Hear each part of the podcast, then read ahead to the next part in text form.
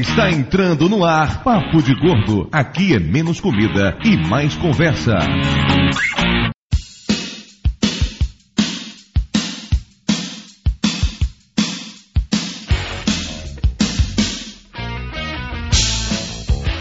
Ouvintes de peso, univos! De Salvador aqui é Dudu Salles. E quem tem TV a cabo não precisa de vida pessoal. Fale por você. É. Eu concordo completamente.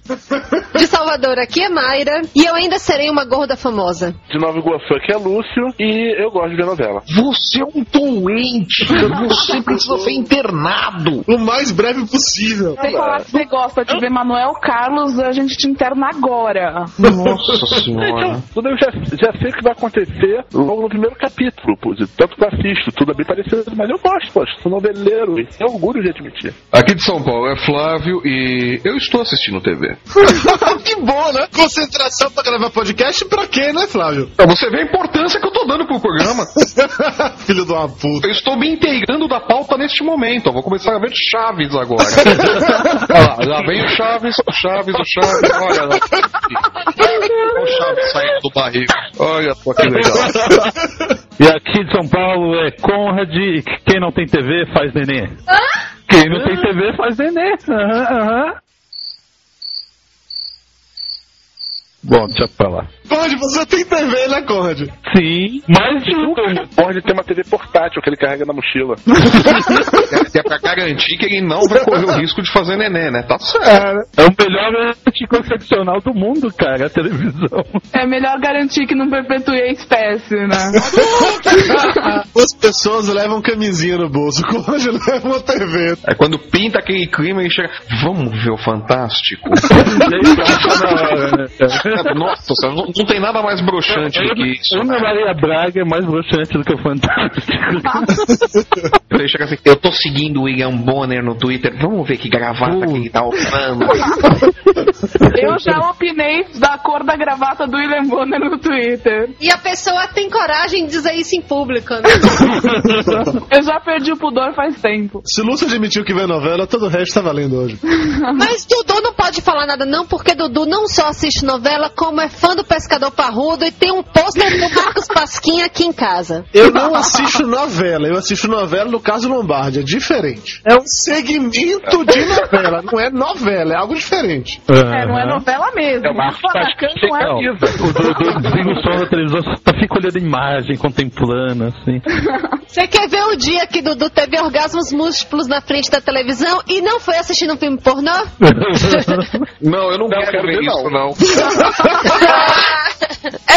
porque ele fica falando que o autor faz citações nerds. E quando ele assumiu a novela, acho que foi Coração de Estudante, ele fez um diálogo da Helena Ranaldi com. Eu contei essa história em outro podcast, você quer que eu conte de novo, é sério? Já foi contado isso. Então tá bom.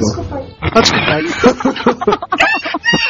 E, é- e ainda nem passou a apresentação. Pois é, eu, eu não Dada tive a é. chance de me apresentar aqui. Tá bom, então de São Paulo aqui é Vanessa Medeiros, eu não tenho anos de vida, eu tenho horas na frente da TV. Tem milhas, ela faz contagem de milhas. E quanto tempo ela fica na frente da TV? Eu conto por episódios. Caraca. Em que temporada você está, hein? Tô na 22 segunda temporada. Ah, muito bem. Tô para, para, para ali com Simpson, sabe?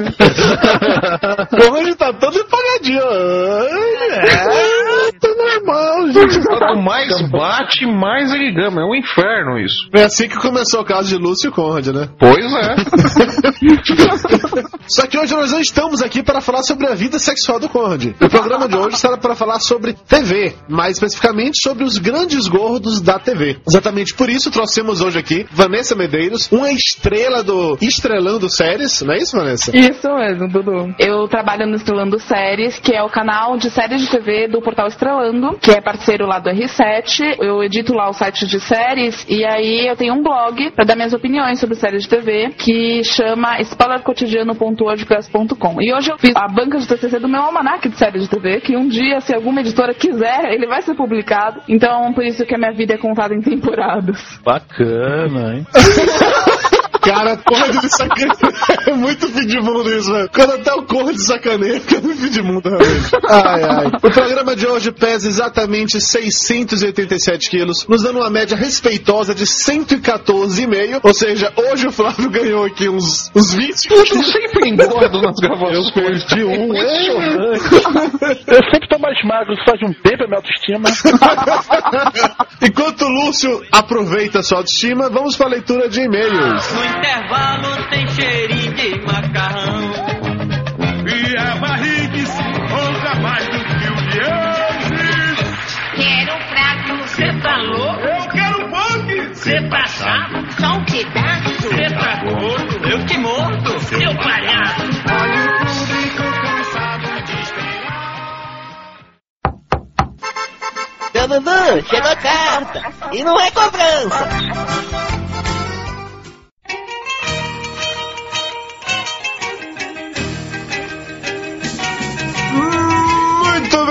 Senhor Flávio Soares. Estamos aqui para mais uma emocionante leitura de e-mails do Papo de Gordo. É, né? Dona Maga fugiu dessa daí, eu tive que me depilar todo pra fazer essa presepada. só porque eu adoro fazer a leitura de e-mails, né? Mas tudo bem, vamos lá, o espírito natalino, né? Jingle bells, jingle bells. Dessa vez você não conseguiu nem adiantar no player, né? Você teve de gravar. é, pois é, vou ter que ouvir minha voz bela quando eu for ouvir esse programa. Agora eu fiquei com medo dessa informação de que você teve que se depilar para gravar os e-mails. É, pra você não estranhar muito, né? Ficar falando estranhar, eu soube que nessa semana você foi encontrar com o Susi e o Tato lá na Liberdade. Sim, e eles são estranhos. Você acha que eles são estranhos pelo Skype? Você não viu nada, cara. Quem mais você encontrou lá? O Léo Luz e a Kel, a, a namorada dele, que nós sabemos que são o casalzinho da abertura do Pulp Fiction. Por sorte, todos na, na, na padaria saíram vivos. Tá? Eles não estavam a fim de matar ninguém naquele dia. E também foi o Hugo Nix, é, o maior nariz da, do Twitter. Dá pra perceber que você fez novos amigos nesse dia, né? Ou é mais gente pra lista de me odiarem, né? Vai ter uma lista no Twitter, né? Pessoas que eu odeio, só tem o Flávio Soares ali.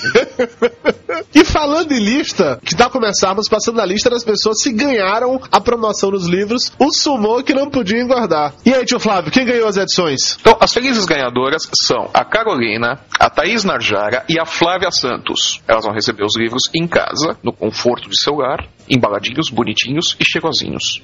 Ou não. Por gentileza, meninas, mandem e-mails pra gente com seus endereços residenciais, vamos, que vamos mandar os livros. Prometemos que mandamos apenas os livros e nada mais. A Flávia, inclusive, foi autora do comentário 3000 do nosso blog, e eu já tenho o endereço da casa dela, porque ela já me mandou.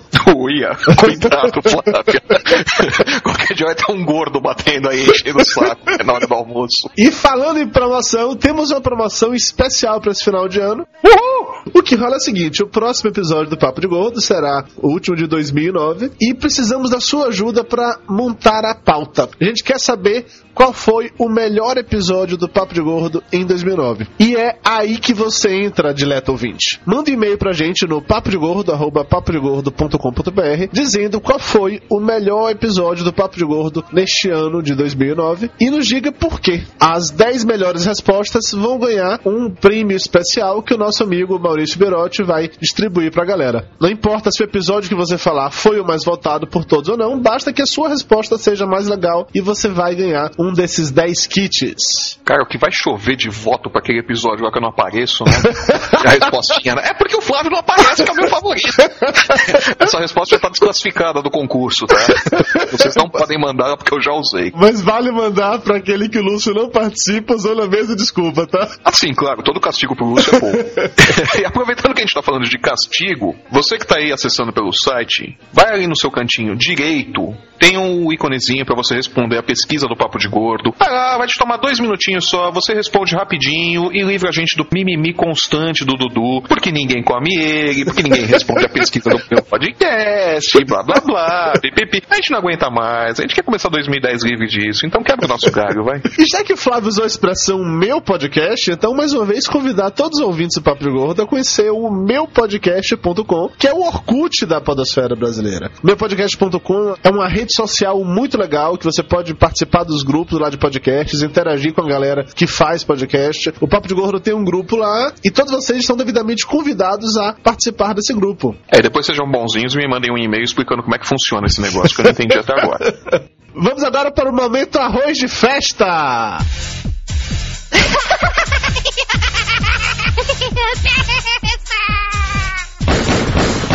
No more, Mr. Rice Guy.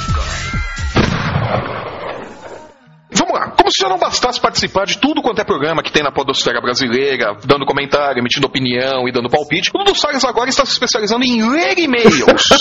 ele não participa do programa, mas ele vai lá e lê o e-mail. A última vítima foi o Máquina do Tempo. Dudu Salles esteve lá lendo os e-mails e mais nada. Eu não sei que tipo de convite é esse, mas o Ak tem um senso de humor muito estranho. Mas tá lá, se você quiser, você pode só ouvir a leitura de e-mails, você vai ouvir o Eduardo Salles fazendo suas presepadas de sempre. E eu também participei do podcast imediato, um episódio especial lá junto com o Paulo de Assis. Podcast imediato é um projeto do TCC da Débora Salves. E aí nesse episódio a gente comenta um pouco sobre essa experiência dela, de como foi fazer o TCC e fazer os podcasts. O episódio é muito legal. Recomendo mesmo que vocês escutem, independente de eu estar participando ou não. O link obviamente vai estar aí no post. Ah, aproveitando que bateu uma leseira agora nessa gravação de, de e-mail, Dudu e Dona Mara participaram do Pode Comer falando sobre preguiça. Ô, escolhinha feita a dedo, né? Então, se você não tiver com preguiça de ouvir, vai lá ouvir Dudu e Mara falando sobre preguiça naquela de Salvador, coisa boa. E para provar que eu não sou o único arroz de festa no Papo de Gordo, o senhor Flávio Soares, presente nessa leitura de e-mails, eu! Participou do programa Banca de Quadrinhos, que não é um podcast, é um programa na TV, falando sobre a tirinha dele, A Vida com Logan. O Banca de Quadrinhos ele é exibido pela TVA de São Paulo e também pode ser assistido pela internet. O link para o episódio vai estar aí no post. Tá muito legal, é muito interessante. Eu recomendo até para ver o novo corte de cabelo do Flávio, que ele ficou parecendo bola do pânico. O apelido vai acabar pegando, já tô até vendo.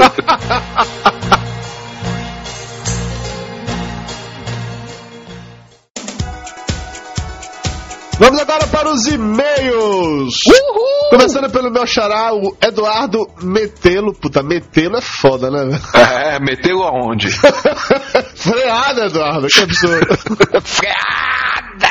O Eduardo é de Campo Grande, Mato Grosso do Sul. Não fala o peso, não fala a idade. Inclusive, que fique registrado que essa é a última vez que leremos um e-mail que alguém não diz o peso. Se não falou o peso, não leio mais. Tô avisando. Você não viu? falou o peso, não falou a idade, mandou um e-mail em branco, você inventou um monte de texto aqui.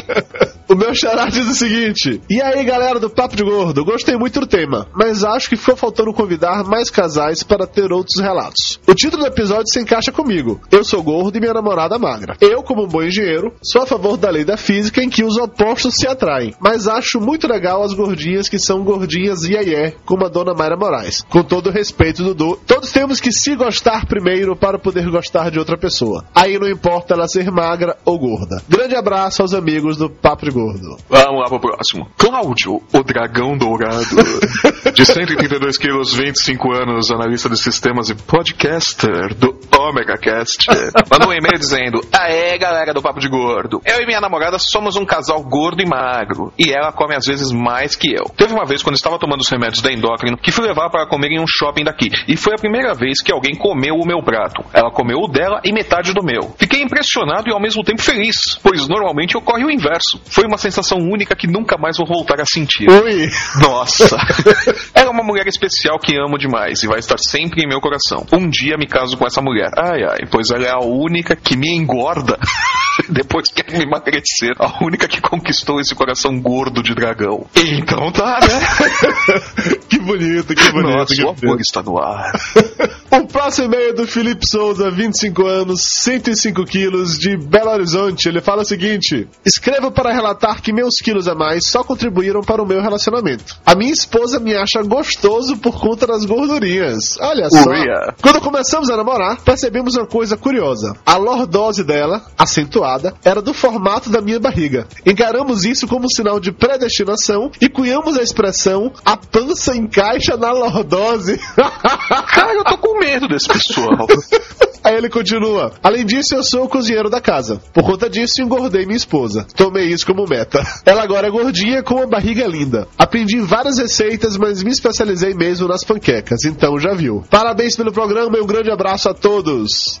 Vamos lá, o próximo e-mail é do Hernani, de 27 anos e 120 quilos. Ah, eu acho mais divertido quando eles fazem aquela linhazinha de, de anúncios de telesexo, né? De encontro de casais, né? Hernani, 27 anos, padeiro, 120 quilos. Mas vamos lá pro e-mail do Hernani. Esse último cast foi sensacional. Me identifiquei com tudo. Minha esposa tem apenas 60 quilos, metade de mim. Ela às vezes reclama que eu ronco. E pior, me acorda à noite para eu virar na cama e parar de roncar. Mesmo eu sendo bem maior que ela, ela rouba toda a coberta e acordo várias vezes com frio. Ah, isso aí é básico, né, cara? Como a minha esposa Roberta trabalha em casa, deixo a tarefa de cozinhar para ela. No início do casamento, eu engordei um pouco, sabe? Tem um ano de casado. Minha esposa veio toda animada e eu fui comendo de tudo: tortas, carnes, bolos. Acabei engordando mesmo. Grande abraço a todos e continue com um bom trabalho. Ah, só ficou meio a dúvida, né? Se ele engordou e ela xingou ele por ter engordado ou não, né? Hernani, só uma dica relacionada com a coberta. Cara, arrume uma pra você e uma pra ela, bicho, porque senão vai ser briga pra sempre. Pois é, né? É a solução mais simples, né? O pessoal, não... o pessoal demora pra perceber isso. Um ano de casado, daqui a pouco ele aprende.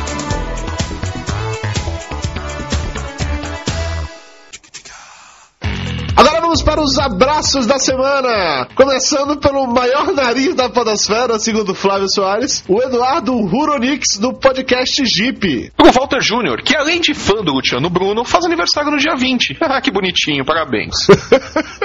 Um abração pro Yuri Benatti, Marcelo Henrique Diniz, pro Ian Ricardo, que é o novo fã do seriado Drop Dead Diva, que foi indicado por Mayra lá no, lá no blog. pro Thiago Boss, que manda um recado para sua cara metade. Jana, você não está gordinha, isso é retenção de amor.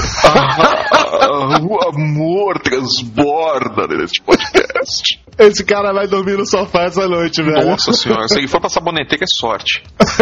Abração também pro Everton Agisaka, Pro Felipe, pro Hicks, que aparentemente é neto de uma onça, pra Ana Paula Castro, que vai ser mamãe e está desejando a Carajé. Nossa senhora. Aí, tá vendo, Flávio? Você se salvou também. A Camila não, tá- não- não está desejando a Carajé, pô. É, mas hoje eu tive que sair correndo pra comprar o Chandelle. Abração também pro Eduardo Farias, Pro Newton Aguiar Jr., pro Wagner Brito, que não acha o Falcão Azul gordo. vai casa com ele. Não tem medo Azul xingando a gente. Leandro Crispim, um novo ouvinte. Bem-vindo. Abração pra Carolina, que curtiu a trilha sonora com Bon Jovi e Roxette. É, alguém ia ter que gostar, né? pra Thaís Narjaga, que adora uma pizza gelada. Eu tô falando que pizza gelada é o máximo. Abração pro Júnior Batista, Pro Thiago Joker, pro André VH. Na casa dele não sobra pizza e sempre rola briga pelo último pedaço. pro Jojo Nerd, que também sofre com a magreza de sua noiva. Pra Giovanna Petraglia, que pede pra gente mandar um beijo pro endócrino dela, o Mário. Manda um beijo pro Mário, Dudu. Você conhece o Mário, Flávio? Qual? Aquele que te comeu atrás do armário? Não, você não me apresentou ele. Então tá, Mário, um beijo do gordo. Pro André Zuil, que já quebrou a cama quatro vezes.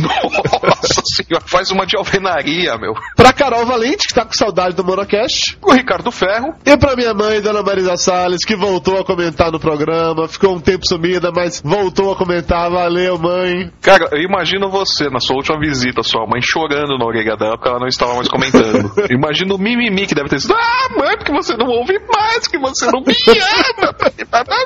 É isso, galera. Vamos de volta para o programa que o episódio de hoje está enorme. De novo. Como sempre.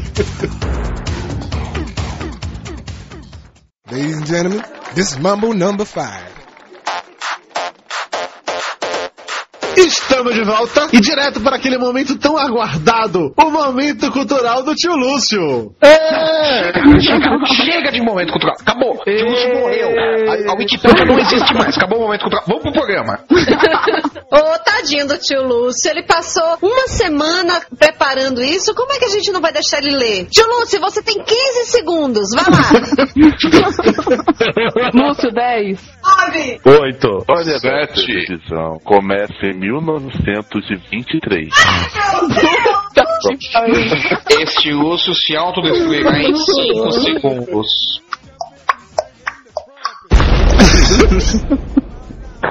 1. A história da televisão começa em 1923, com a patente do tubo iconoscópico, seja lá o que isso for. Os primeiros aparelhos de TV. Você não se deu o trabalho de descobrir o que, que é o tubo. Chama isso de momento cultural, seu É, é interativo para os ouvintes descobrirem o que quer e mandarem pra gente. Linka o endereço do, do Lúcio no post do tubo, pra ele pegar ele de porrada em Nova Iguaçu. Bom, os primeiros aparelhos de TV eram rádios com um tubo de neon e com um disco giratório mecânico que produzia uma imagem vermelha pequenininha. Depois da Segunda Guerra Mundial, aumentou a A imagem cresceu. Cresceu, ficou robusta, né? Ficou grandona, o pessoal falou, ah, isso é bom. Exatamente. E, mas vai lembrar que na década de 1930, uma TV vagabundíssima custava o equivalente a 7 mil dólares. Bom, a TV em cores surgiu em 1954 nos Estados Unidos. Os transistores Alô? foram criados no Japão em 1960. E a TV de bolso, que o Conde tanto gosta, foi criada em 1979. e algumas outras coisas de menor importância foram criadas em outros anos por aí.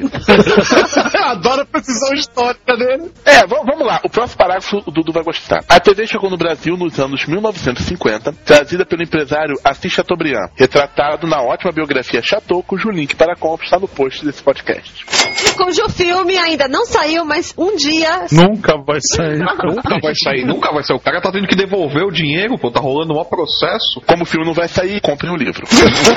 E esperem pela minissérie de Manuel brasileira. Carlos. Chateau de Manuel Carlos e Glória Pérez. Chateau das Índias. Falar em Chateau, falar em Chateau, deixa eu continuar aqui. Helena Chateaubriand. Quer fazer o papel de chateau? que chato, hein? Não, Conrad, de mentira que tu não fez essa piada, Conrad, de mentira, bicho. A TV brasileira foi inaugurada oficialmente em 18 de setembro de 1950 e a primeira transmissão da Rede Tupi foi uma menininha vestida de indiazinha, já mostrando a criatividade dos publicitários de TV desde aquela época.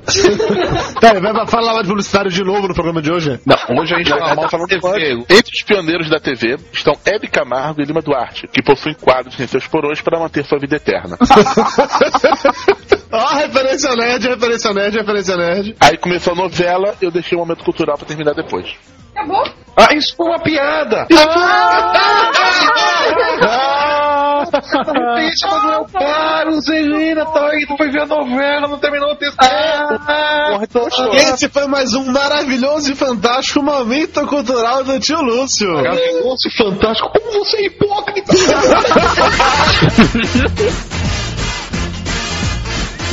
Mambo number five.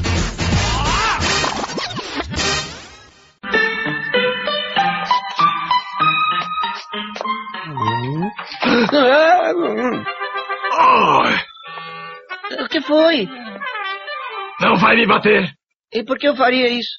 porque sempre que eu chego na vila você me recebe com uma pancada. É que eu faço sempre sem querer querendo. Mas hoje o senhor tá perdoado. Obrigado. Ah, não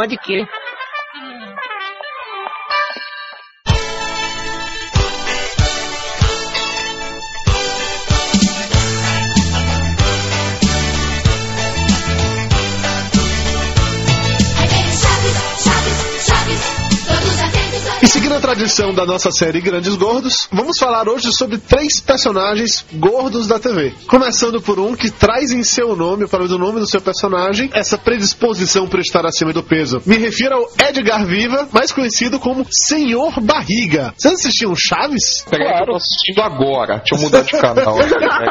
Todo mundo já viu Chaves. Pelo É menos uma impossível vez. você ter passado pelo Brasil em alguma época dos últimos 30 anos e não ter assistido Chaves. Pois é. Mesmo porque precisa falar mal com propriedade, né? Eu tenho os DVDs do Chaves, cara, é muito legal. Nossa, os Eu pensei, eu DVDs. pensei que você ia falar que tinha os DVD do Manuel Carlos.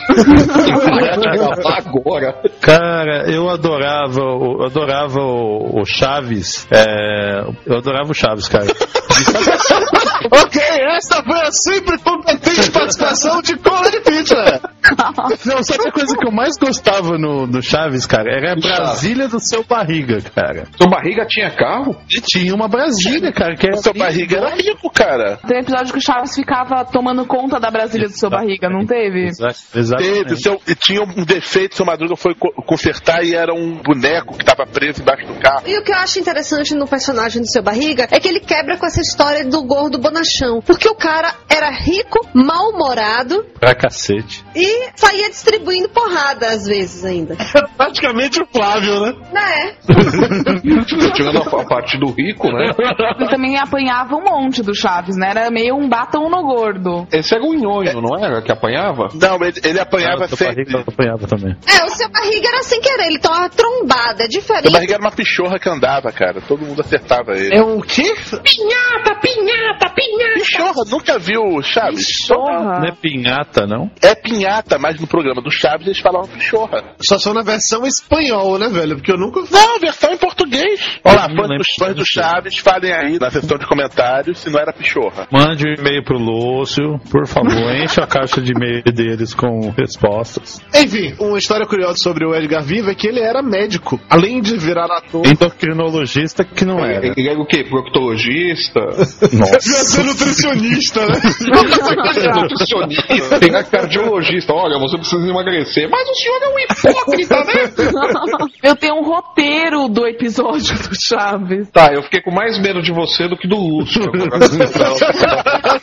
Conte isso, conte isso. O que que é isso? Ela falou que tem um roupeiro, é isso? Tem um roteiro. Ou não, esse Ah, que Lúcio roteiro. mandou é um roteiro de um episódio. Corra de entender o roupeiro. Entendi. roupeiro. Eu falei, nossa. Um guarda-roupa do Chaves em casa.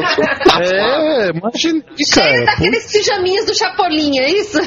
Ah, o tá querendo brincar de cosplay do Chaves com ela. Com não gentalha, gentalha, gentalha! O problema é que eu ia ficar entalado, né, meu, naquele barril, né? Opa! Entrava daquela merda e não saía nunca mais. e ainda tem alguém empurrando da ladeira abaixo, assim, no barril. Vai, desgraça. Tentando voltar a falar sobre o Sr. Barriga, sobre o Edgar Viva. Ele começou sua carreira em 1964 e, por mais surpreendente que possa parecer pra vocês, que pra mim certamente é, ele participou de mais de 40 obras entre cinema, teatro, TV e eu achei que ele- tudo que ele tinha feito na vida foi ser realmente o Sr. Barriga e o Nhonho. É, já foi Marcelino Pão e Vinho, algumas comédias também no teatro, até Novita Rebelde. Ele foi protagonista da Novita Rebelde. Ele foi um dos menininhos que sai correndo lá. Não, o protagonista, ele foi o, o Von Trapp chefe, porra. Nossa, É o Fast fantástico. Trap, isso sim. Então, é, de Von Trapp a Senhor Barriga, cara. De Von, Von Trap uma obra, Fat Trap, olha lá. Tá bom. Ok, tá bom. esse foi o primeiro cri cri. Cri, cri. Não, esse já foi o terceiro pela conta. Enfim, ele começou a trabalhar com o Roberto Bolanos, né, que é o Chaves, nos anos 70, quando foi convidado para participar lá do Chaves e... Como é o nome do outro programa? Era Chaves e Chapolin. Não, era Shakespeareito, era o nome do programa lá no México, porque era o apelido dele, que era uma referência a Shakespeare. Olha que coisa profunda, Nossa. velho. Pega aí, o Bolanhos era, era ator shakespeariano? O apelido dele era uma referência a Shakespeare. Eu não lembro agora com certeza, mas acho que é porque ele escrevia bem em peça de teatro, uma coisa desse tipo. Ah. Tá aqui na Wikipédia, se você quiser. Não, não estou tão curioso assim, Lúcio. Isso quer dizer que o Renato Aragão, mexicano, ele era uma pessoa assim, erudita? É. Mas aí, mas, mas vamos ao que interessa, ao barraco. O seu barriga saiu puto do show do Chaves também ou não? Olha, segundo a Wikipédia... Na real, na real, na real, acho que o único que saiu brigado do Chaves foi o Kiko, né? O Senhor Barriga não, ele saiu, ele, inclusive ele, ele teve um um estresse com um ator que faz o Kiko anos depois, que quando ele teve aqui no Brasil, o cara que faz o Kiko, como é o nome dele, é Carlos Vilagran. Ele quando tava aqui no Brasil, o Edgar Viva comentou, dando uma entrevista lá pra Sônia Abrão, que, que nunca foi amigo do Carlos Vilagran, e só que o Carlos Vilagran tava aqui no Brasil, aí se ofendeu, foi um mó mimimi do cacete e tal. Olha só onde começou o mimimi. Mas até onde eu saiba, não, ele não saiu brigado lá com o Chaves, não. E uma coisa interessante é que todo esse pessoal que trabalhou, né, que participou do Chaves, carregaram esses personagens como a única coisa que fizeram na vida. Tanto o Kiko teve o circo do Kiko, como o Senhor Barriga teve o circo do Senhor Barriga. A menina que fez também, a filha do seu Madruga também, saiu do Chaves e está apresentando em circo. É, com, A a Chiquinha também. também. Não, e o Bolanhos tentou processar, acho que quase todos, né? É, e a personagens. Chiquinha te- teve um problema com direitos, né? A Chiquinha não deixou o Bolanhos mencionar o, o nome da personagem depois por um tempo nos programas em que ele ia, porque ela tinha uma participação nos direitos sobre, sobre o personagem, teve uma briga aí. Eu acho que no desenho animado, inclusive atual, não aparece Chiquinha, não é? Ah, é isso mesmo, é, é por isso, é porque a, a atriz vetou isso na justiça. A Maria, é Maria Antonieta de las Nieves, eu acho o nome da atriz. Caraca, eu não tinha atentado pra esse detalhe que não aparece a Chiquinha no, no desenho. É, porque ela foi substituída por aquela Pops, que era outra personagem infantil que era feita pela atriz da Dona Florinda. É, que é, que é a esposa do, do Bolanhos. Exato. As piadas foram alteradas. Porque o desenho animado é essencialmente os episódios do Chaves refeitos, né? Então Aham. as piadas foram adaptadas pra poder ela entrar. E o Nhonho, por exemplo, tem participação bem mais forte do que tinha na época do programa. Falando em Nhonho, no circo lá, né, que era circo do Senhor Barriga e do Nhonho, o que ele fazia basicamente era, montando dentro do circo, ele montava como se fosse realmente o cenário da vila, lá do Chaves, e aí tinham vários atores que eram pra fazer os sósias, no caso dos personagens principais, e o único que tinha realmente o ator de verdade era o Senhor Barriga e o Nhonho. Olha que coisa mais divertida, era a história do Senhor Barriga, e o Chaves era só um coadjuvante. A, a Mayra falou mais cedo, por exemplo, que o Senhor Barriga ele subverte algum estereótipo porque ele é mal-humorado e chega lá brigando todo mundo, mas e o Nhonho? O Nhonho é um tremendo estereótipo do gordinho bobão que é sacaneado Ah, do- o, Nhonho- o Nhonho é metido a sacana, meu. Não, não tem essa. O. Nhonho, ele tenta ser esperto. Ele tenta. Ele tenta. Ele se aproveita do dinheiro também às vezes. Exato. Mas ele é bobão. Sim, o Nhonho é, é aquele típico que desce pro play pra brincar, mas quando a brincadeira aperta, ele leva a bola embora. E a bola quadrada, ah, não, a bola quadrada é do Kiko. E o que eu acho interessante também é que o Nhonho sempre aparecia comendo alguma coisa, né? Aquele pirulito mardito dele. Ah, pirulito gigante. Que inclusive toda criança queria um pirulito daquele, né? Claro! É. Principalmente aqueles com alguma fixação, né?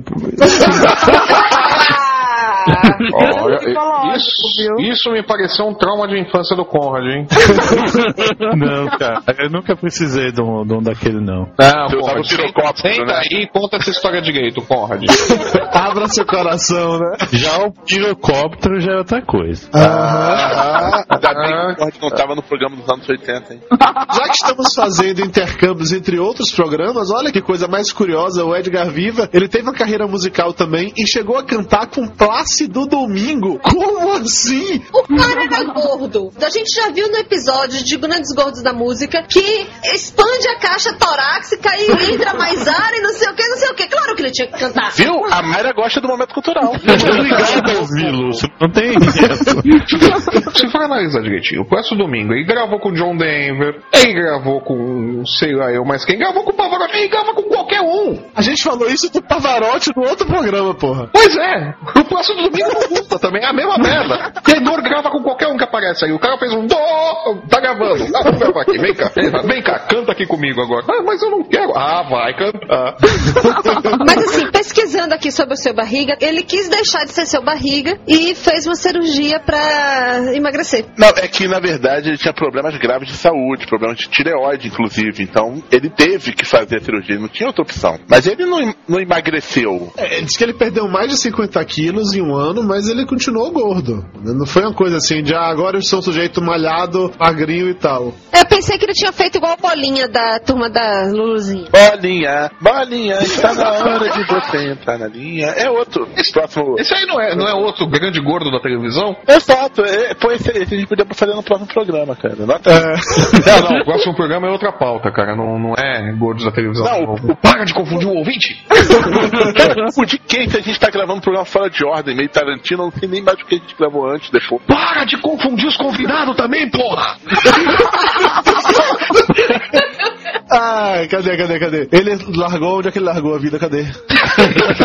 Ele acabou de se suicidar com aquele pirulito gigante, né? Enfiou tudo na garganta, morreu. Foi uma coisa. Aqui, ó. Em 2002, o Edgar Viva ele despediu-se finalmente dos personagens do seu barriga e e Yonho. Ele resolveu que iria abandonar os personagens que já tinham cumprido o ciclo de vida dele, papapá, que ao longo dos anos. Ou seja, ele tá de pé no saco com esses bandos de personagem igual. Nada, nada. O circo faliu, por isso que ele esses quatro É, aí. Só que ele largou os personagens, mas não necessariamente parou de atuar. Ele teve um papel de grande destaque em 2006. Olha que papel sensacional. No outro filme Bandidas, que é com Salma Hayek e a Penélope Cruz, ele faz o personagem que é um dos gerentes de um dos bandos assaltados. Olha que personagem engrandecedor, né? Foi indicado ao Oscar e tudo, né? O Oscar do Chile, provavelmente. Tadinho.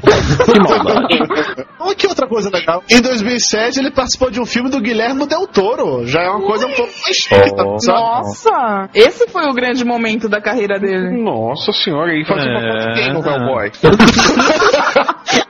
Não era no Hellboy, não, mas podia ser realmente no Hellboy. Em 2007, o Edgar Viva participou de um filme com produção executiva do Guilherme Del Toro. O filme era dirigido por um sujeito chamado Juan Antônio Bayona, que eu não faço a menor ideia de quem seja, e chamava O Orfanato, que eu nunca assisti, nem tenho o menor interesse em assistir também. Você não assistiu esse filme? Não, e nem você, inclusive. Lógico que eu assisti, bicho. Então vá, me conte sobre o filme, Flávio. Não dá pra contar, não dá pra falar nada do filme. Qualquer coisa que fale do filme estraga o filme. Ah. Ah, vamos lá, Wikipédia. Laura é uma mulher que volta com sua família para o orfanato onde cresceu a fim de reformá-lo e abrir uma residência para crianças deficientes. A gente tem que mudar o nome desse programa pra Wikipedia Informa. Não, problema desse orfanato é o remake, não é? Do... Eu não sei se é refilmagem, eu não sei se é refilmagem. Eu sei, o filme é muito bom. Que a mulher se muda pra lá, pra aquela casa onde ela tinha sido criada e vai morar com o filho e aí começa a acontecer merda. Exatamente. Uau! Me animei a ver. O Edgar Viva fez um personagem de destaque nesse filme, que ele faz o professor Léo Balaban, que é um dos personagens ali centrais da, da história. Você que eu não consigo lembrar dele no, no, no filme? Ele é o cara, assim, que é o, é o professor lá do orfanato. É, é um, é um gordo que tem lá andando, cara. Eu não um consigo lembrar desse personagem, cara. É um gordo careca, Flávio. Ah, Ajudou pra caralho, o mundo careca. Se fosse o gordo careca de mullet, era o Dudu. O Edgar Viva era o cara, meu. Tô vendo aqui, ele tinha muita coisa interessante na vida dele. Foi um sujeito que fez muita coisa. Muita coisa mesmo. Conrad não beba antes de Então, então, os ouvintes que quiserem mais informações, a gente vai colocar o, o link da Wikipédia aí no post. Se diga esse passagem, onde tiramos praticamente todas as informações foram faladas aqui. Alguém quer falar mais alguma coisa sobre o sujeito? Pode passar adiante. Vamos para o próximo barriga, senhor episódio. ele esperou tanto pra falar isso. de gravar, mas vai ser agora. Ele esperou tanto tempo pra falar disso. Na verdade, Conrad, você tá decepcionado porque você não pensou nisso antes. É verdade. É, é, realmente, essa, essa é nível Conrad. Essa é a cara do Conrad. É a cara do jeito de todo. Isso, isso, isso, isso, isso é isso, isso, isso, isso é meu amor. Isso, isso, isso, isso, isso é Your friend Faraday said that you were from the future. I need to know if he was telling the truth. Dude, that's ridiculous. What year were you born? What year? Uh, 1931? You're 46? Yeah. Yes, I am. So you fought in the Korean War. There's no such thing. Who's the President of the United States? All right, dude, we're from the future.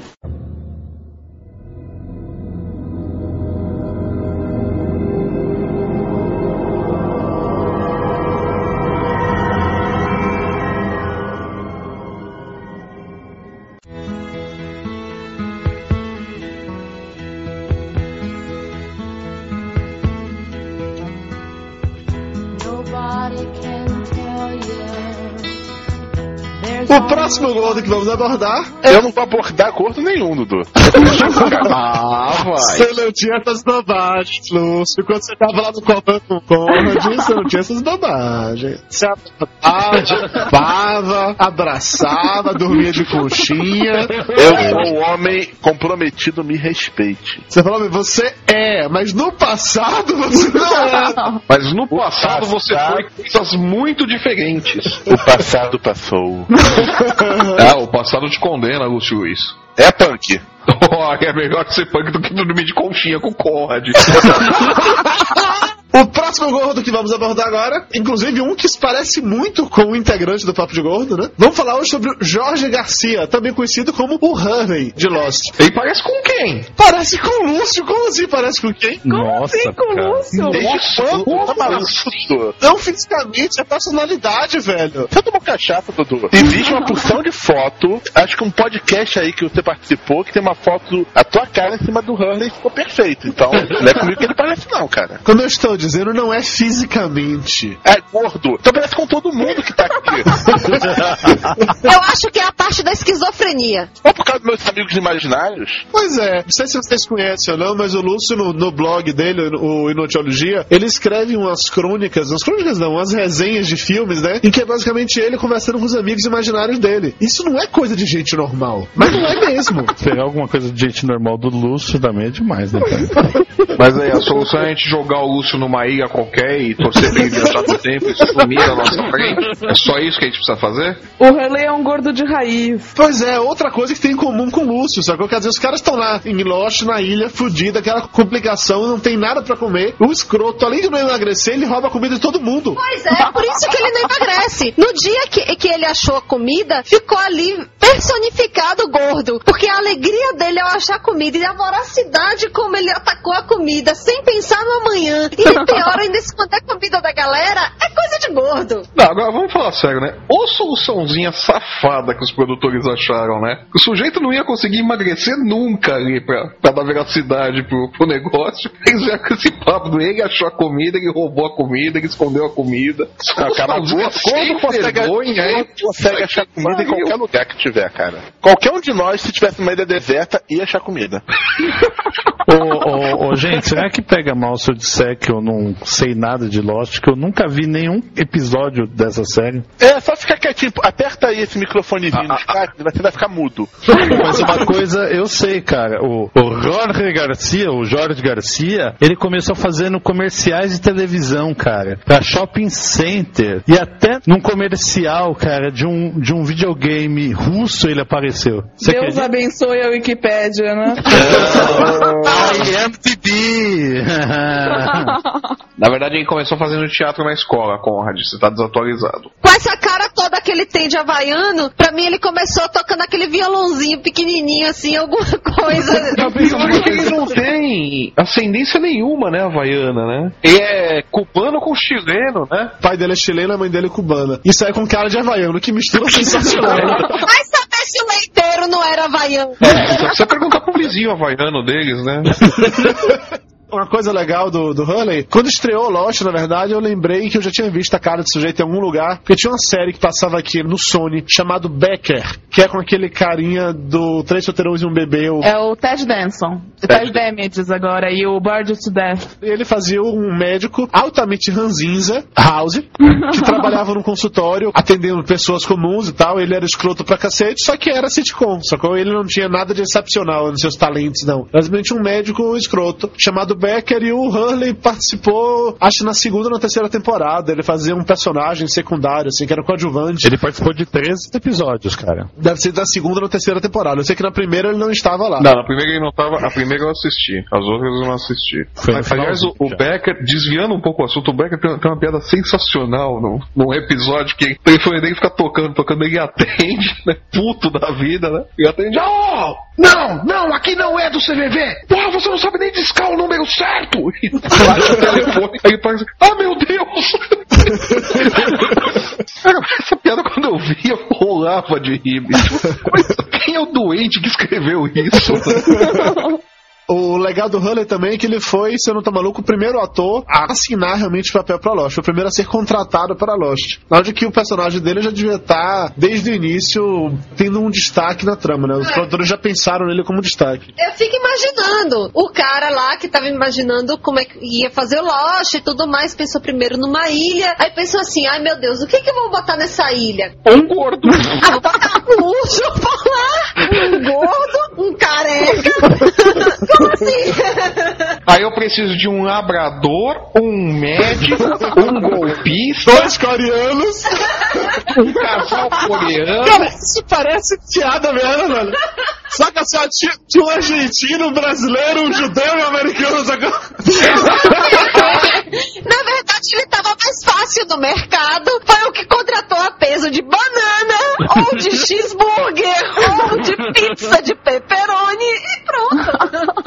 Não, você imagina a lista inicial, né? E Um Mas, gordo, gente- um iraquiano, um judeu, preciso de um rabino também, um Mas muçulmano. o, o Jorge Garcia, ele fez a- o teste pro papel do Sawyer. É verdade. Na hora que... Nossa senhora, mas como que ia convencer como Sawyer? É que, na verdade, inicialmente o Sawyer era pra, era pra ser um personagem muito diferente do que ele acabou sendo. O, o Sawyer que a gente conhece só é assim por causa do ator que, que foi interpretar, o Josh Holloway. Depois que o Josh Holloway aceitou o papel, eles fizeram um monte de mudanças. Mas o Jorge Garcia era um dos, dos atores co- cotados pra fazer. Mas Eles vão fazer mudança direto, né? O Jack era pra morrer no episódio piloto. Era. Aí eles mudaram de ideia durante as gravações. É, e isso nem foi ideia do J.J. Abrams. O J.J. Abrams queria manter isso até o final. Foi a, a emissora que falou: não, ninguém vai assistir um- uma série que o protagonista morreu no primeiro episódio. Vai aí e muda alguma coisa. E eles tiveram que mudar. E depois ainda querem convencer a gente de que o roteiro desse negócio tá todo pronto e trancado num cofre no caralho a quatro, né? Não, eles falaram que a ideia está eles deveriam- pronta. Os personagens vão sendo desenvolvidos. É, eles Aí deveriam eles saber que, eles tinham que sair do, do ponto A pra chegar até o ponto B, né? Agora, que, como eles fazem no meio do caminho, eles têm alguma liberdade pra improvisar, né? Porque eles mesmos falaram que eles só conseguiram definir bem, melhor a história, quando eles tiveram uma data de término. Tendo a data de término, eles puderam fazer, porque eles tinham que dar uma enrolada, de certa forma. Agora, o personagem do Jorge Garcia, eu acho que ele foi muito bem construído, porque apesar de- do primeiro momento você vê aquele gordo bonachão, você vê que tem uma. Apesar dos flashbacks dele serem até cômicos, ele tem uma história interessante por trás, uma história até séria. Os problemas psicológicos dele e tudo mais são bem interessantes. E agora, pra mim, o que é melhor é que ele protagonista, de longe, a melhor cena de Lost, na minha opinião, que é a cena da Kombi. Ai, é muito boa Essa essa, cena é muito legal, essa cena é muito, Muito legal. boa. Mas, mas é engraçado, o, o personagem dele pra mim sempre pareceu o alívio cômico que, que acabou dando certo. Mas é que o legal é que o personagem dele ele consegue administrar bem as duas coisas. Ele tem uma história bacana e ao mesmo tempo ele faz cenas, tipo, a cena da última temporada que o, o quiz do Hurley, sabe? Que é aquele chefão lá da Dharma perguntando pra ele, né? Em que ano Ah, você sim, é. nasceu? É, Qual que é o presidente dos Estados. Unidos? Ele não sabe nada, né? E a outra cena lá dele escre- reescrevendo o roteiro do segundo Star Wars. É, aquilo foi muito sensacional. Essa foi fantástica. Uma das teorias malucas de Lost que eu já tive foi a seguinte: de que tudo aquilo ali não passa de uma alucinação dele. Essa é uma das teorias mais faladas, inclusive, né? O cara comeu demais, foi dormir, teve esse sonho maluco e não acaba mais. Mais ou menos isso, uma coisa meio comi feijoada e agora tô aqui alucinando.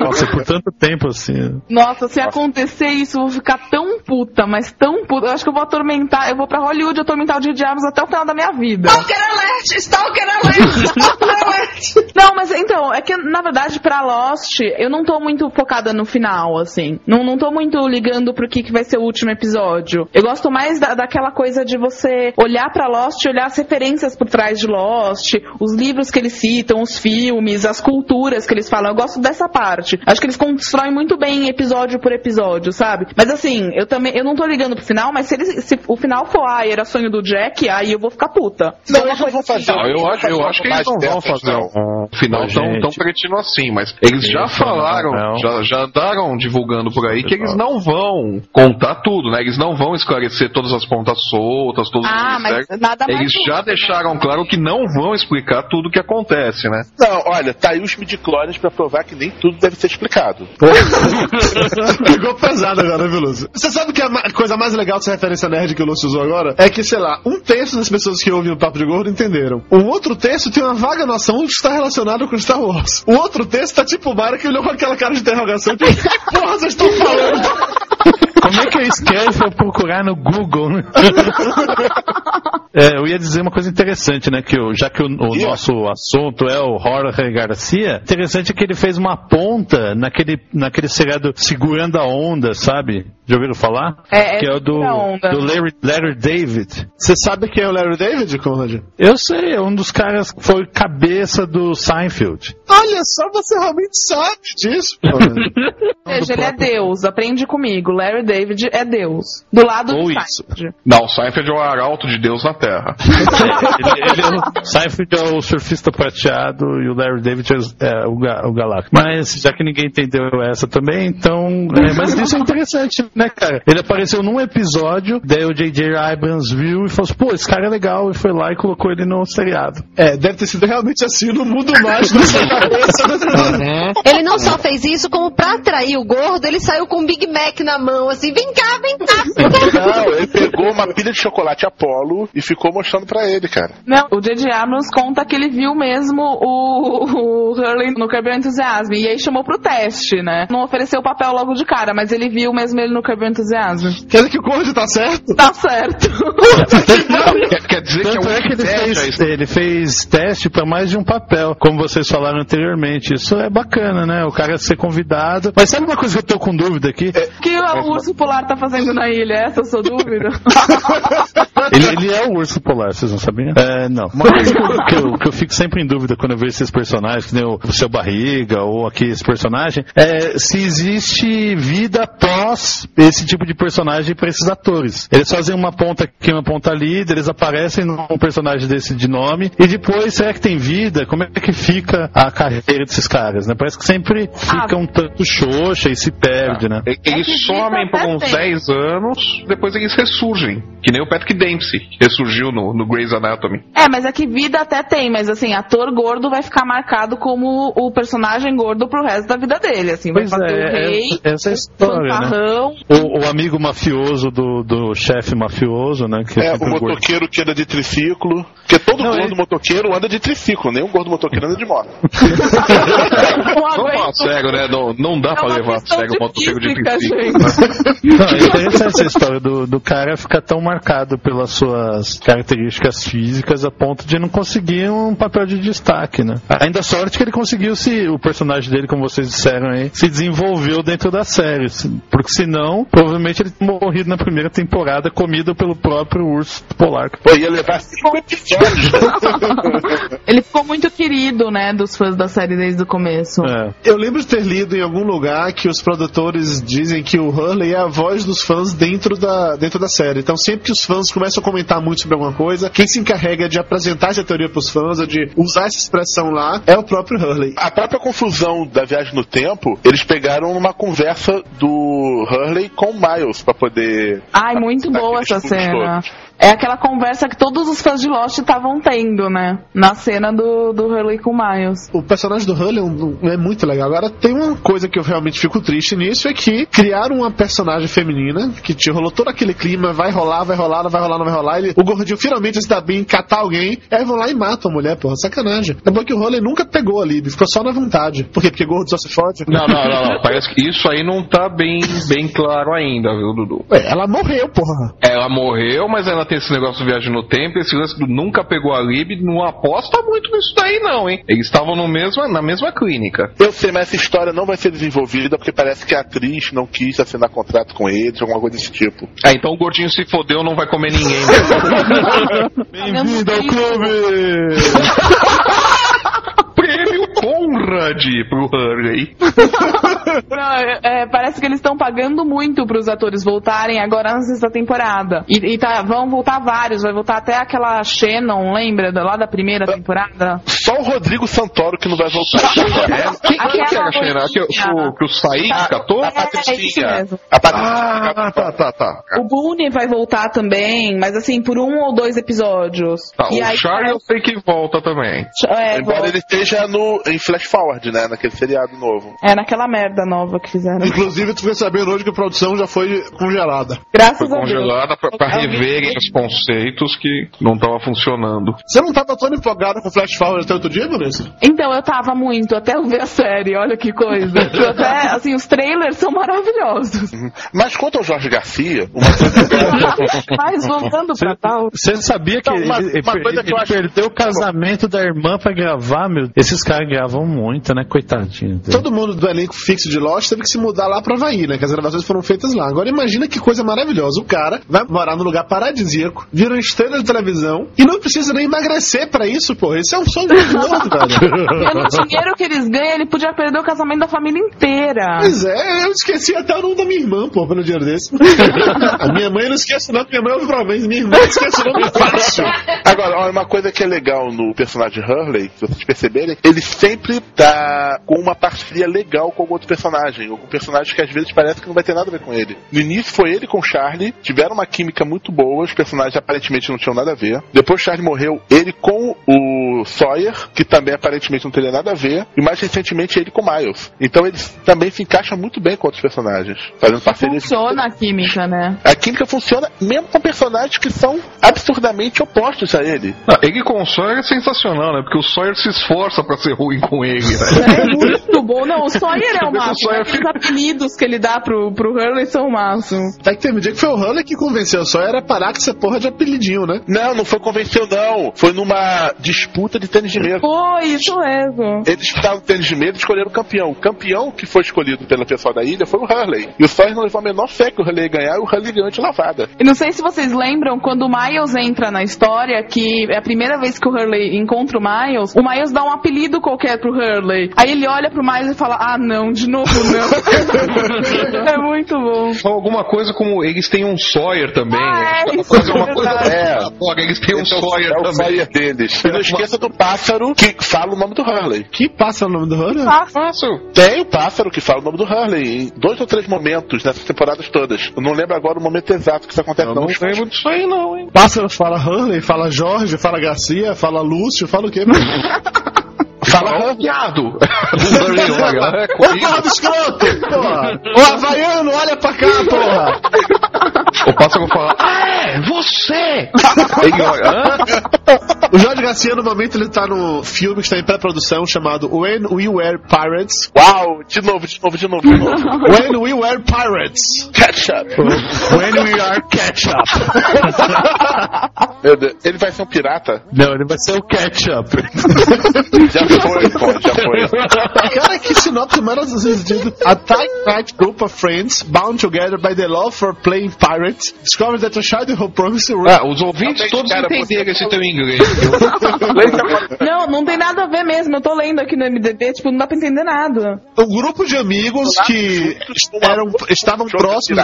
Quantos vão ler o negócio? É, vamos de cara. Lê aí, Lúcio, vá. Não, vai lá, Dudu, vai lá. Pode você, não me importa não. Ah, porra, desliga você. Ah, não, desliga você. Ah, desliga você. Ah, não, você. O Flávio tá com ciúme. Vai, vai, Vana, vá, lê aí o plot. Tá, vamos lá. É um grupo de amigos unidos pelo amor por playing pirate, tipo brincar de pirata. Descobre, descobre que uma promessa de infância escrita em sangue. Acho que Aí eles o deram ketchup. sangue pra fazer isso. Ketchup. Dá, ele- dá eles tudo que eles precisam pra navegar na, na, às vezes turbulenta água da vida. Ou seja, deve ser uma merda foda. Eles roubaram essa ideia da tirinha da vidaconlonga.com.br produzidas pelo Flávio Soares, cara. Tanto que o Flávio tá pagando pro Conde depois da. Não, é uma tentativa do Conde do Flávio não implicar com ele pelos próximos cinco minutos. Que não vai funcionar, claro. Esse filme aqui tem uma chance tão grande de ser sucesso que o ator mais conhecido é o Jorge Garcia, tá? Depois da Hai Tao Chong, Jim Hanks, Andy Pessoa, John Burke, Julie Paul. Aí, detalhe, esse Jim Hanks, que é um dos principais atores, é o diretor do filme. Já viu que vai ser uma Oh, vai ser um filmão, hein? Cara, esse pessoal não tem agente, não, pra, pra ler esses roteiros antes de e falar. Cara, Não, a isso é gente, uma tá- a gente tá aqui no. Brasil, eles não tem a gente. Pariu, Lúcio, vai pro inferno, velho. É sério que tu fez essa piada mesmo? Tu jura que fez essa? O Conrad tá no papo, você não precisa fazer isso não, velho. É sério. Se preserve, cara. Não faça isso não, não vale a pena. Não. Chega. Com essa agora do, do Lúcio, a gente acaba essas ideias de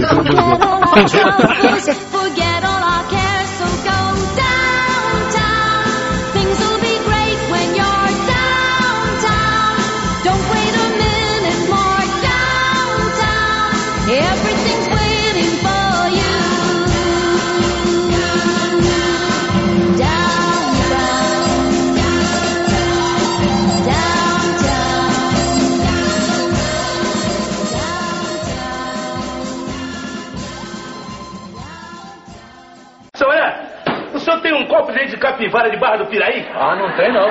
O senhor aí não tem leite de mula manca sem cabeça? Não, manca sem cabeça. Não, não tem não, não tem. Mas que maçada. O senhor não tem nem leite de perereca aí? Leite de perereca? Também não tem. Não tem leite de ganso manso? Ganso manso? Nem isso tem. Deus é testemunha que eu queria tomar leite. Bota a cachaça!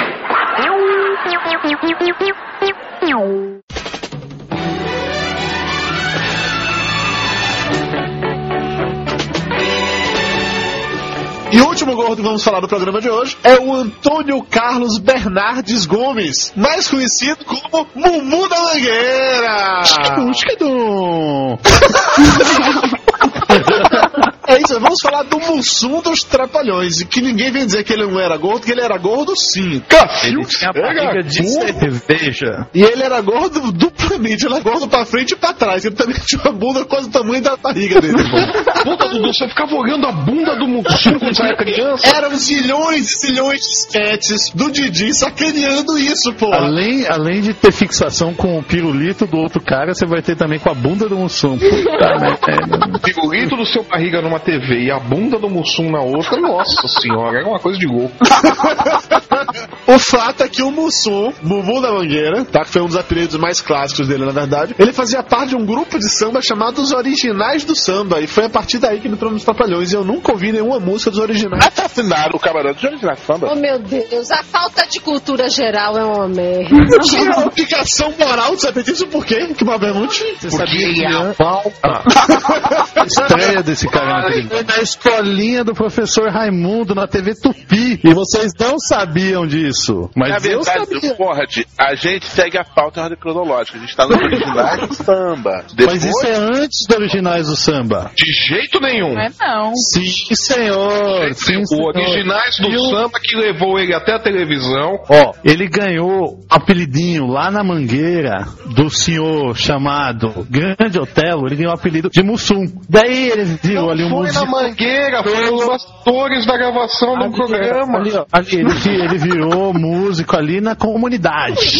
Ele foi convidado pra escolinha de... Olha, que fique claro, ignorem tudo que o Conrad tá falando, que ele tá falando um montado de merda. Ele conseguiu ler errado a Wikipédia, porra. Em homenagem ao Mussum, o Conrad se encheu a cara de merda. Tá. Mas o importante é que ele gravou 12 álbuns com os originais do samba. Também não falo mais nada. Pronto, estou aqui. O Conrad ficará mutado agora, vai. Eu só, eu só vou atrapalhar vocês de agora. Como se eu não tivesse feito isso até agora. Toda a informação errada, bicho.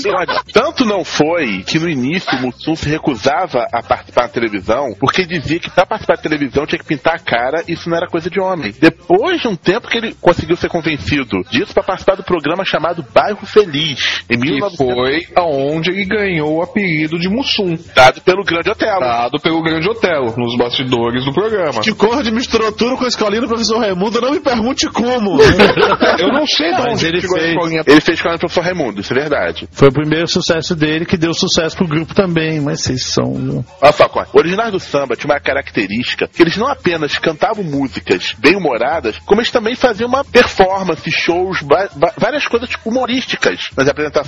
E isso fez com que chamasse a atenção do pessoal de TV. Eu só sei que a cada informação que vocês dão, vocês só estão falando aquilo que eu já falei, só com outras palavras, mas tudo bem.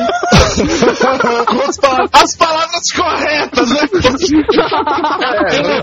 Gente, vocês sabiam que o Mussum estudou durante nove anos no colégio interno e teve diploma de ajustador mecânico. Que mal pergunte, o que é que o ajustador mecânico faz? Ajusta. coisa Ajusta a mecânica, ora. Fantástico. Papo de gordo também é cultura.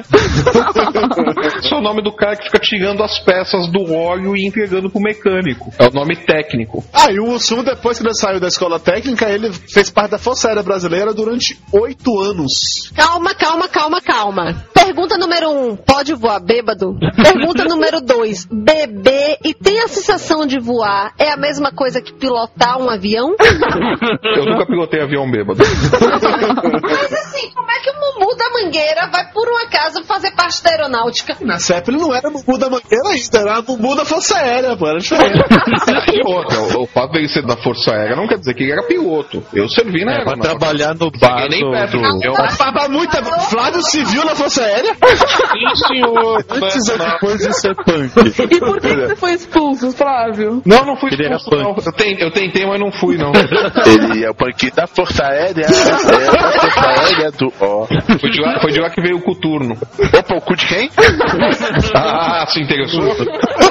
Eu não sei o que é pior, só que o Mussum foi da Força Aérea que o Flávio foi da Força Aérea. O pior seria se o Flávio e o Mussum tivessem servido na mesma época. Foi na mesma época que o Originais dos Sambas começou a fazer sucesso, cara.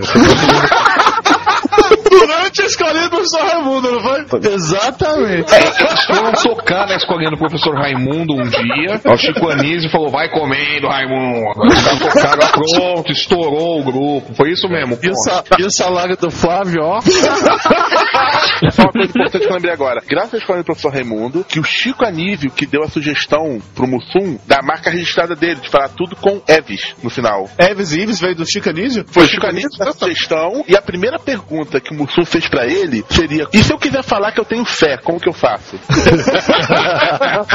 o Mussum era um cara escroto, né? Tem a fezes, Cacildes!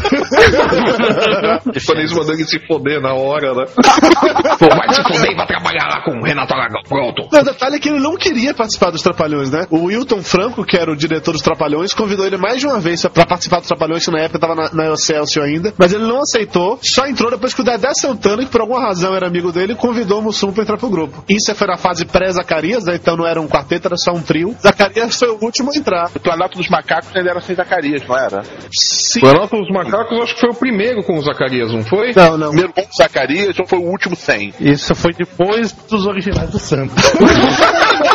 primeiro de Mussum foi exatamente esse aqui do Planalto dos Macacos, que ele tem uma participação muito pequena, inclusive. Ele aparece só no iníciozinho antes de ir pro Planalto. Quando vai pro Planalto mesmo, aí já, já vai só o Dedé e o Didi. Mussum não vai. Aí a partir daí ele começa a aparecer nos outros. Bino do Rei Salomão, Trapalhões da Guerra dos Planetas, Cinderela, Trapalhão, o Rei os Trapalhões. E o Zacarias, eu acho que o Zacarias só entra na Guerra dos Planetas. O Mussum entrou pro grupo então em 76, na época do Trapalhão no Planeta dos Macacos. E o Zacarias em 78 com a Guerra dos Planetas. Teve dois anos aí que era só o trio. E eu sempre achei o Mussum mais engraçado do grupo, na verdade. Sei que tem gente que prefere o Zacarias, o Didi, eu sempre gostei mais do Mussum. É, dizem que o Mussum era o único que não tinha que fazer esforço, que era a mesma coisa na tela e fora da tela. É, ele não, não era personagem, né? Ele era, Não era ele mesmo, personagem. né? Ele bebia aquilo tudo mesmo. É, o pessoal fala que ele bebia muito mesmo. Agora, uma coisa engraçada, né? Hoje em dia nunca teria um Mussum, porque o Trapalhões era um programa muito voltado pro público infantil e um dos principais personagens era um cachaceiro brabo. Trapalhões era, era totalmente politicamente incorreto, né? É, o próprio Mussum falando, quero morrer preto se...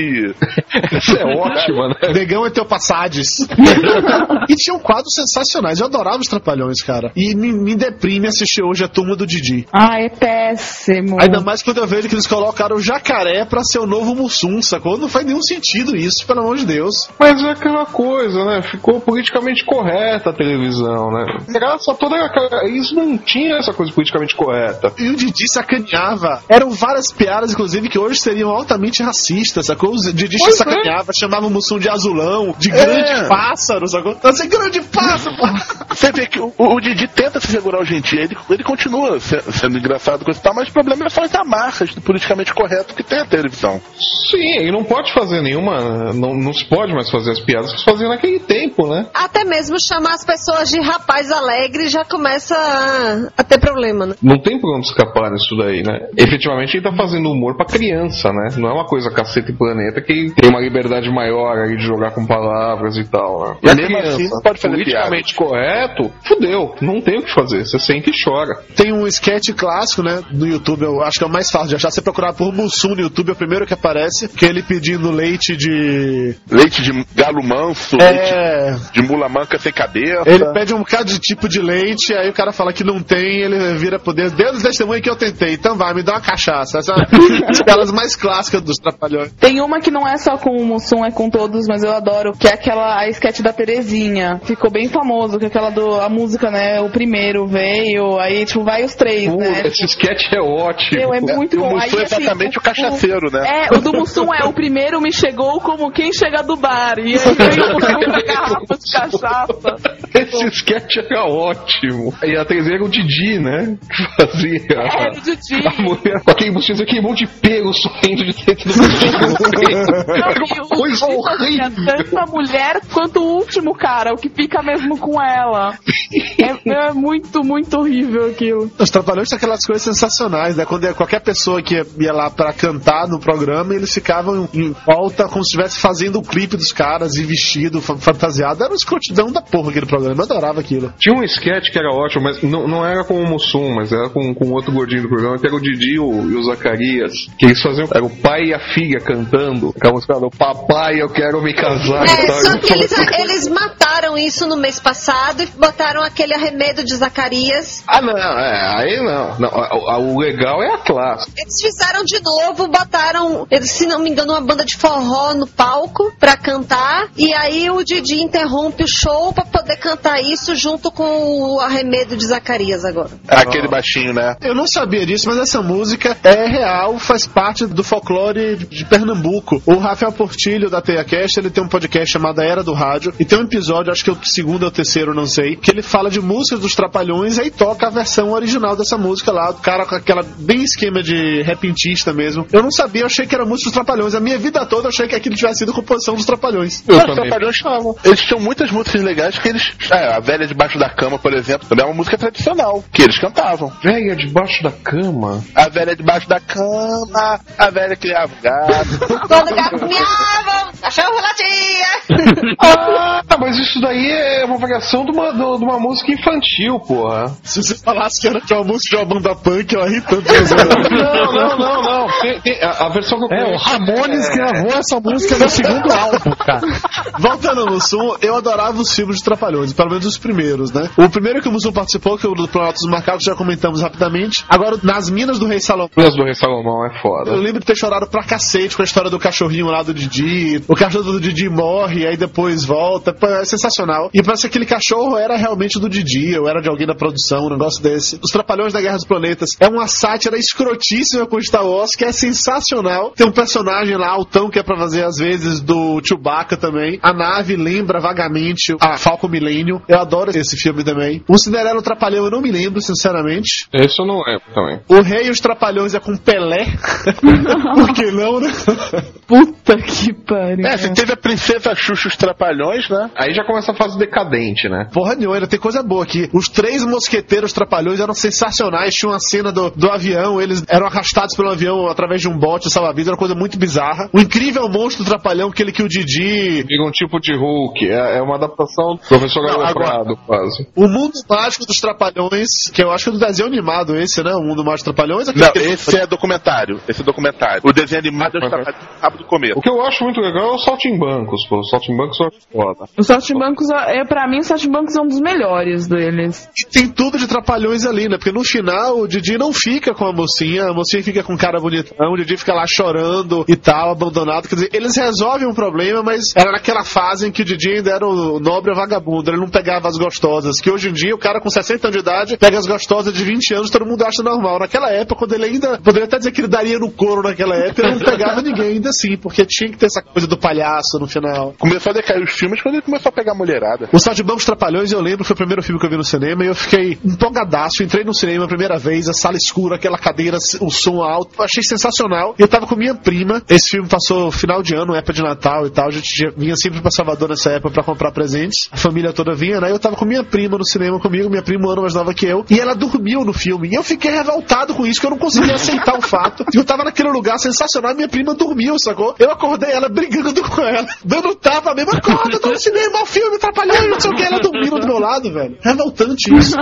Agora, nenhum supera o melhor papel do Mussum que foi nos Trapalhões no Alto da Compadecida. Inclusive, a versão dos Trapalhões do Alta Compadecida eu acho muito mais legal do que a versão mais recente do Alta Compadecida. Com Ah, esse eu não vi, hein? Mussum foi simplesmente Deus. Sabe o papel que a, que a como é que chama? Fernanda Montenegro fez? O Mussum fez melhor. sabe? Mussum foi a Virgem Maria? Não, quem fez Deus foi Norton Nascimento. A coisa começa a ficar ruim realmente pros Trapalhões aqui a partir dos fantasmas Trapalhões. E aí que a coisa começa a decair realmente. Até o, o Alto da Compadecida foi o último filme bom deles. Antes disso teve aquele No Reino da Fantasia que foi mais ou menos. A Arca de Noé foi legal. O Mágico de Horóis é um que eu acho sensacional. E não esqueça aquele, o- os dois filmes que foram feitos no racha do grupo. Que o, Di- o Didi fez um filme, agora eu não lembro qual o nome. Trapalhão na, na, na Serra Pelada. É, e os outros três fizeram a Trapa SWAT. Que eu achava legal aquele da Atrapalhando a SWAT. Eu gostava daquele filme também. Que era só com Dedé, e Zacarias. E eu acho que funcionou. Inclusive época que romperam, né? o- Os Trapalhões, programa Trapalhões continuava passando na Globo, agora era só o Didi, sem o resto do elenco. Botaram uma castada de coadjuvante pra contracenar, mas não rolou, basicamente. Não ficou muito tempo assim. Eles voltaram, fizeram as pazes e voltaram logo depois. As pazes não, acho que a Globo chegou e falou: vocês pagam essa palhaçada, a gente vai cortar esse programa. É porque o Didi, ele, ele era o Roberto Bolhanos aqui, né? Assim como o cara lá que era o Chaves, era o dono de tudo, era o mais famoso, o mais rico. Aqui era o Didi com os Trapalhões. Sempre foi o personagem principal nesse sentido. Agora, um filme que é muito ruim dos Trapalhões é o Trapalhões na Terra dos Monstros. Aí você já foi com a Angélica, né? Já foi na É, não, aí, aí já, já é a fase com os outros. Xuxa, É, essa, essa É fase aí que eles definem o roteiro depois de definir os atores. Até Gugu já trabalhou em filme dos Trapalhões. Até o É, Supla já trabalhou em filmes dos Trapalhões. Inclusive o Supla trabalhou no último filme do Mussum, que foi escola atrapalhada. Não, É, Escola não é um filme dos. Trapalhões. Aqui não é um filme que os Trapalhões participam uma participação especial. Eu não considero um filme dos Trapalhões aquilo. Ele participou do filme. Ele dizia, os Trapalhões apresentam uma escola atrapalhada. Se não fosse os Trapalhões, não chamava atrapalhada essa porra, né? Filmezinho ruim? É aqui não é um filme da Angélica e do Supla. E aí quando chegou em 94, não foi? Quando o Mussum morreu? Foi, foi em Foi em 94. 94, fazem 15 anos já. Em 94 o Mussum morreu e depois que ele morreu, cara, simplesmente os Trapalhões acabaram de vez. Quando o Zacarias morreu, o programa ainda continuou na TV há algum tempo, virou o, o hotel dos Trapalhões e tal, que ainda era engraçadinho, mas não era tão bom assim. Mas quando o Mussum morreu, aí já era. O, o o programa, o Zacarias programa morreu um- quando? O Zacarias morreu em 18 de março de 1990. Quatro anos depois foi a vez do Mussum. E nesses quatro anos, os Trapalhões ficaram bambeando, mas ainda funcionaram. É engraçado que nesse período aí, pós a morte do Zacarias, durante um tempo o pessoal do Caceta foi responsável pela redação do programa dos Trapalhões, né? Isso eu não sabia. É, na mesma época, se eu não me engano, da TV Pirata, do começo do Caceta e Planeta, eles assumiram a redação. Uma parte dos cacetes assumiu a redação do programa dos Trapalhões. Foi onde eles começaram a tentar coisas novas, com sketches e tudo mais, mas Não sei se o resultado de Bop não foi satisfatório, se o Didi não gostou e, e falou que não ia fazer. Qual foi o lance que durou pouco tempo, durou alguns meses e depois eles saíram da redação, o programa voltou à estrutura antiga que ele tinha. Foi uma experiência interessante, cara. Tinha, tinha quadros que eram bem interessantes ali. Eu, honestamente, eu não me lembro. O que eu lembro muito bem dos Trapalhões eram 25 anos Trapalhões, que aí a Globo fez um especial que eram 25 horas de Trapalhões no ar. Na época passava que era a novela O Dono do Mundo, e era no sábado à noite, tinha uma festa dessa novela, que aparecia os quatro Trapalhões ainda na época, ou eram uns três, não lembro se naquela época o Zacarias já estava vivo ainda ou não. A partir disso começava o Criança Esperança e foi o dia seguinte inteiro com sketches, com programas É, aparecendo e tal. O negócio do Dono do Mundo começava não nessa cena da novela, a abertura. Sim, sim, a abertura já era com o Didi. Que era aquela cena clássica do Charlie Chaplin no filme Grande Ditador. Era o Didi fazendo o papel dele. Sim, eu lembro, a abertura começava realmente assim com o DJ e depois, em algum momento no meio da novela, tinha essa cena específica que era numa festa que apareciam os trapalhões e tal. Eles de Black Tie, era o, Ca- o Cadu Moliterno, inclusive, apresentava os trapalhões para o filho dele. Como que eu lembro disso? É porque você é noveleiro, seu porra. Ah, tá certo, esqueci. então, de- depois que o Mussum morreu, um legado dele, se podemos dizer assim, foi o Mussumzinho, né? Que é. Isso horrível, que ficou- O legado dele foi o Mussulzinho, que ninguém sabe, ninguém viu, né? Não, ele fez agora recentemente Caminho das Índias. Ó, é, ele Era fez duas novelas da Glória Pérez. Ele já fez Nossa. na América também. Ah, o, Vi- o Vitor Fazano fez um monte de novela da Glória Pérez. Sendo um loser, porra. Não, coitado, não, mas no início o pessoal colocou ele pra atuar exatamente pra poder ajudá-lo, porque ele passava por muitas dificuldades financeiras, porque não tinha o reconhecimento da paternidade. Em 2003, ele apareceu no programa Casa é Sua, daquela Sônia Abrão, buscou o reconhec- reconhecimento de paternidade. Em 2005, eu acho que já é reconhecido, tanto que ele é até Antônio Carlos de Santana Bernardes Gomes Júnior, tá? Não deixar dúvida, é Mussunzinho, da América. E fez um relativo sucesso, assim. É, ele ficava lá no bar da Dona Jura, né? Isso, ele era o Farinha, que, é, que ficava junto com que era ex-policial. É mesmo? Cacete!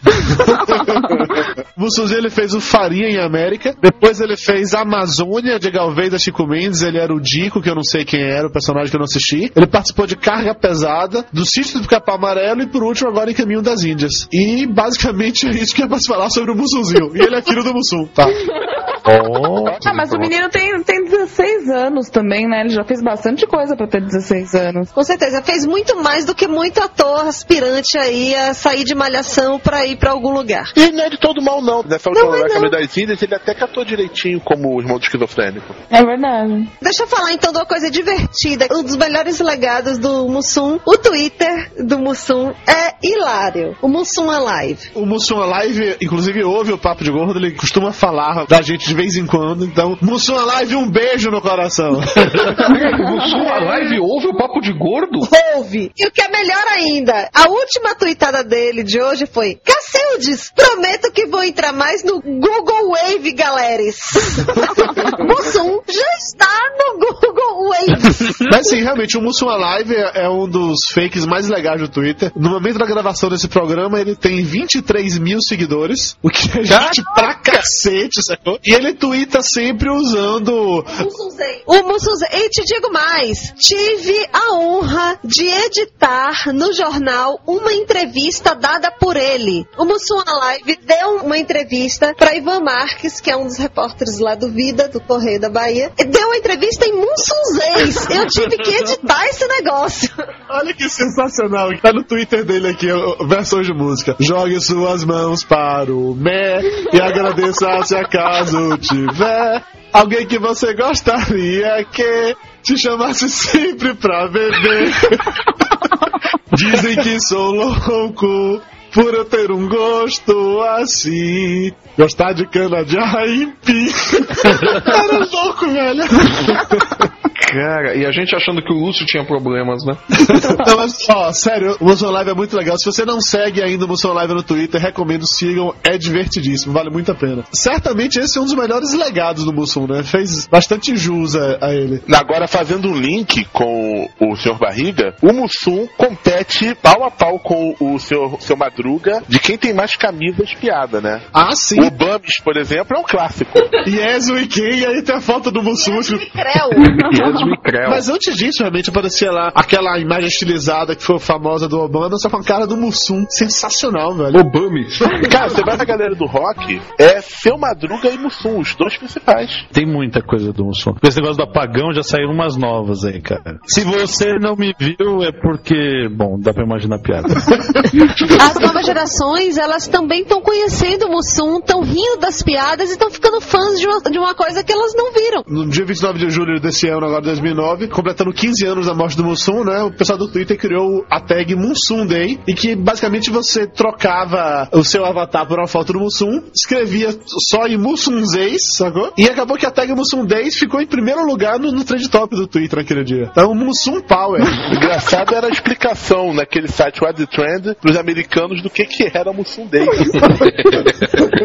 Comediante brasileiro, famoso por ser um cachaceiro. Aí tem que ser em politicamente correto, né? Humorista, brasileiro, afrodescendente, forte apreciador de destilados de cana.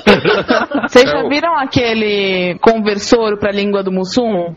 Mussum Generator. Tava- Nossa, estavam tweetando isso no Mussum Day. Aí eu, eu mando pra vocês, aí o Dudu coloca o link aí no post. Eu acabei de procurar aqui no Google Mussum Generator. Ouçam o papo de gordo. Tio Mussum, ouçam vis o papis de gordos.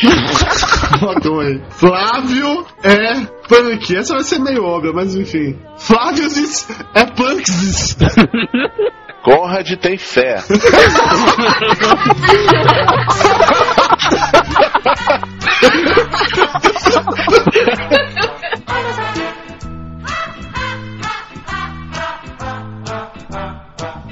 Camelos malucos e engraçados. O sonho é grátis.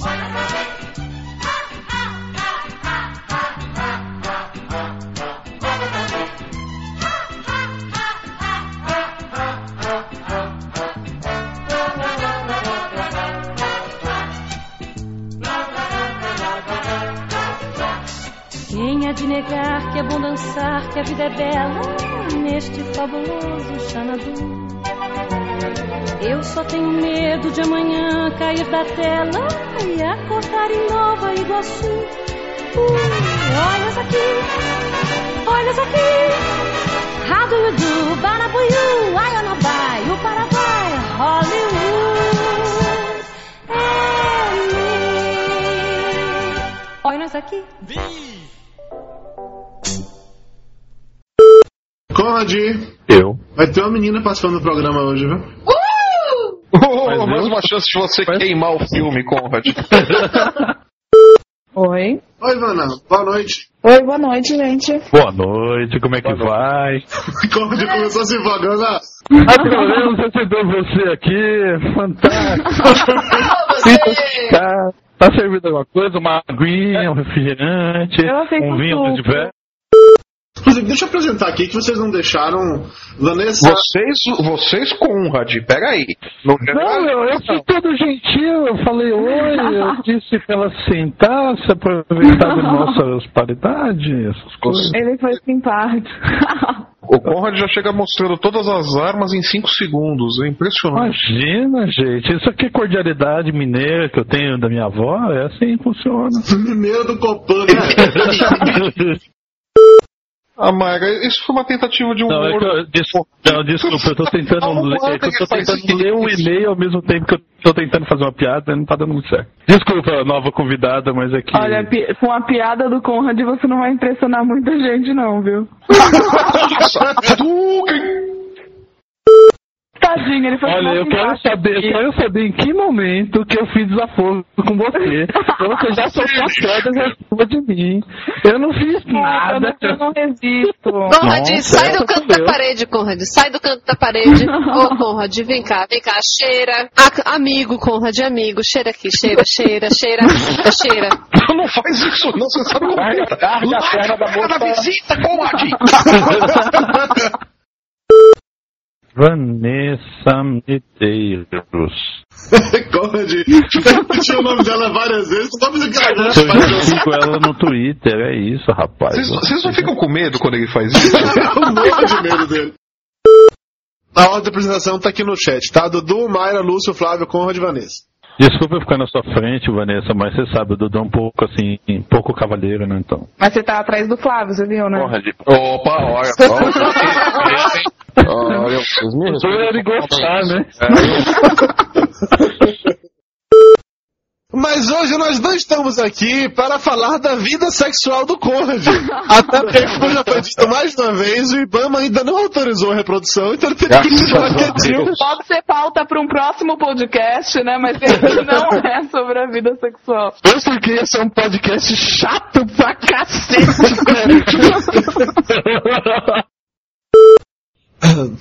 Eu posso confessar assim que eu nunca assisti Lost? Eu... Pode, mas deixa primeiro eu falar isso, que aí depois. entendeu? Pode, mas fica quietinho um minuto. que vai falar. Novo, ela me deu cacetada, cara. Eu não entendo o que eu fiz essa senhora. Você nasceu, começou aí, Conrad. Desculpa, E é você dá muita oportunidade. Eu não resisto. E continua, continua que ela tá começando a ficar com peninha. Vai pela pena. Eu quero mais lá, eu quero mais. Vai, Conrad, fala, chato! Vocês querem saber. Fala, Conrad, fala, Mas- vai! Fala mais, Conrad, fala, eu quero ouvir você falar! Pode falar, Você sozinho? É... Desembucha! Eu não vou falar mais, pronto. E eu sei que vai ter gente agradecendo. né? Depois não diz que a gente não dá chance de você falar, Conrad. Zona, valeu, obrigado pela participação, espero que você tenha se divertido. Me diverti muito, gente. Muito legal gravar com vocês, viu? Muito bacana. Desculpa pelas piadinhas se eu ofendi alguém, assim. Viu, Conrad? Não, isso Não era- viu, Conrad? Foi com você. Não era a intenção. Não era, sei, não era a eu intenção, sim. Você ofendeu o Conrad, mas ele não liga, não, ele gosta. Depois de dois ou três, depois de dois ou três fatalities, né? Mas tudo bem, eu sobrevivo. Eu, eu Tá tô cheio forte. de ficha na mão pra botar continue, né? Papo de Gordo. Com a gente é menos comida e mais conversa.